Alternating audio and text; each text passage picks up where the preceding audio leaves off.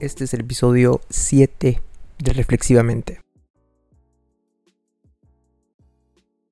Parece que en los últimos años se ha abierto un poco de espacio en los medios de comunicación y en la sociedad a hablar sobre temas relacionados a la salud mental y a la psicología en específico.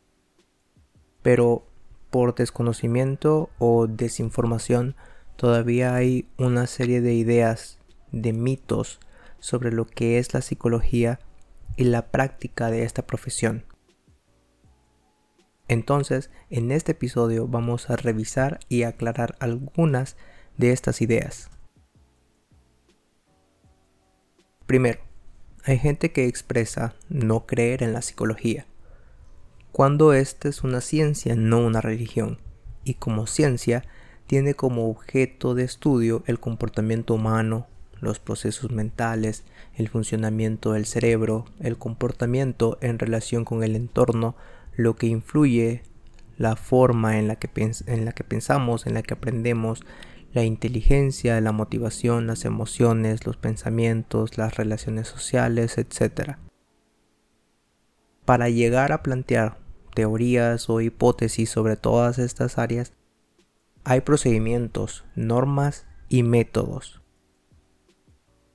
Una segunda idea es que la psicología se refiere solamente a la consulta o a la psicoterapia, al área clínica, pero hay muchas otras áreas en las cuales un profesional de la psicología se puede desarrollar, como en la educativa, atendiendo dificultades en el aprendizaje, en la conducta o comportamiento, la laboral u, organizacional, recursos humanos, relaciones laborales, capacitación, área comunitaria, forense e incluso en el deporte.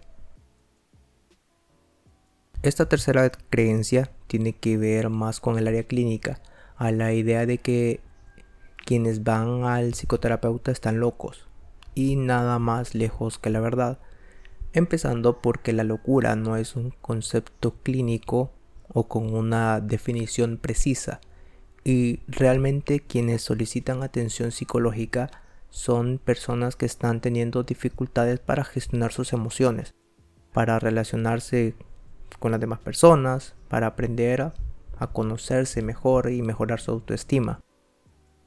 Y es que todos pasamos por momentos difíciles en la vida y buscar ayuda profesional es válido y hasta necesario para nuestro bienestar. Dentro de esta misma área hay una idea de que la terapia solo consiste en hablar. Y si bien es cierto, la entrevista es una de las principales herramientas en un proceso terapéutico, esta tiene objetivos. No es hablar por hablar. Los temas que se tratan en las sesiones son planificados. Se buscan y se brindan estrategias o herramientas para que cada persona pueda utilizarlas en los momentos que los considera necesarios.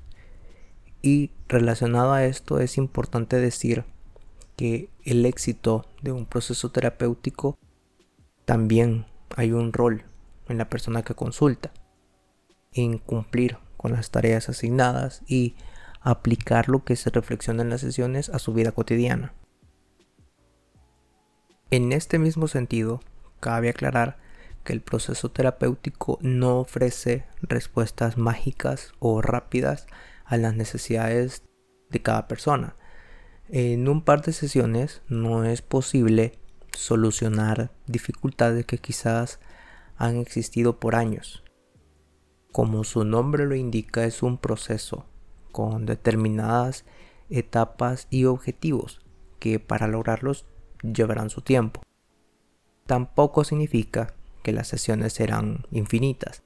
Ya la cantidad de sesiones dependerá de diversos factores. Hay quienes dicen que ir a terapia no es necesario porque ya tienen amigos a quienes les cuentan sus problemas. Y aunque las amistades sí nos pueden ofrecer un apoyo, son un espacio de comodidad y confianza, estos no sustituyen a un profesional que tiene los conocimientos y las aptitudes necesarias que le facultan para abordar y brindar ayuda para resolver los problemas emocionales o psicológicos que una persona presenta. Se encuentra la idea también de que quien busca ayuda psicológica es alguien débil. Y la verdad es todo lo contrario. Buscar ayuda requiere de valor, de coraje y de amor propio, porque significa darse prioridad, es cuidarse a uno mismo, ocuparse en uno mismo y hacer lo necesario para mejorar. A pesar de que hay muchas ideas equivocadas sobre la psicología y los profesionales en esta área. Algunas personas tienen una expectativa sobre cómo deberían ser los psicólogos. Casi se espera a que sean perfectos, a que no deberían enojarse o sentir ansiedad o tristeza. No es algo del otro mundo y puede resultar obvio decirlo, pero las personas que ejercen la psicología también son humanos tienen emociones, no son perfectos, cometen errores, poseen virtudes y defectos, tienen dificultades, pasan por circunstancias difíciles y tienen derecho a sentirse mal, a ser imperfectos y eso no los hace menos profesionales. Sin embargo, y lastimosamente, sí hay psicólogas y psicólogos cuya forma de actuar y su trabajo deja mucho que desear, que carecen de ética o profesionalismo. Y personas así podemos encontrar en todos los trabajos, todas las carreras, todos los oficios. Pero en el caso que nos atañe, hay que evitar caer en el prejuicio y la generalización. No todos los profesionales en psicología son iguales. Y hay que tenerlo presente que también son humanos. Y eso fue todo.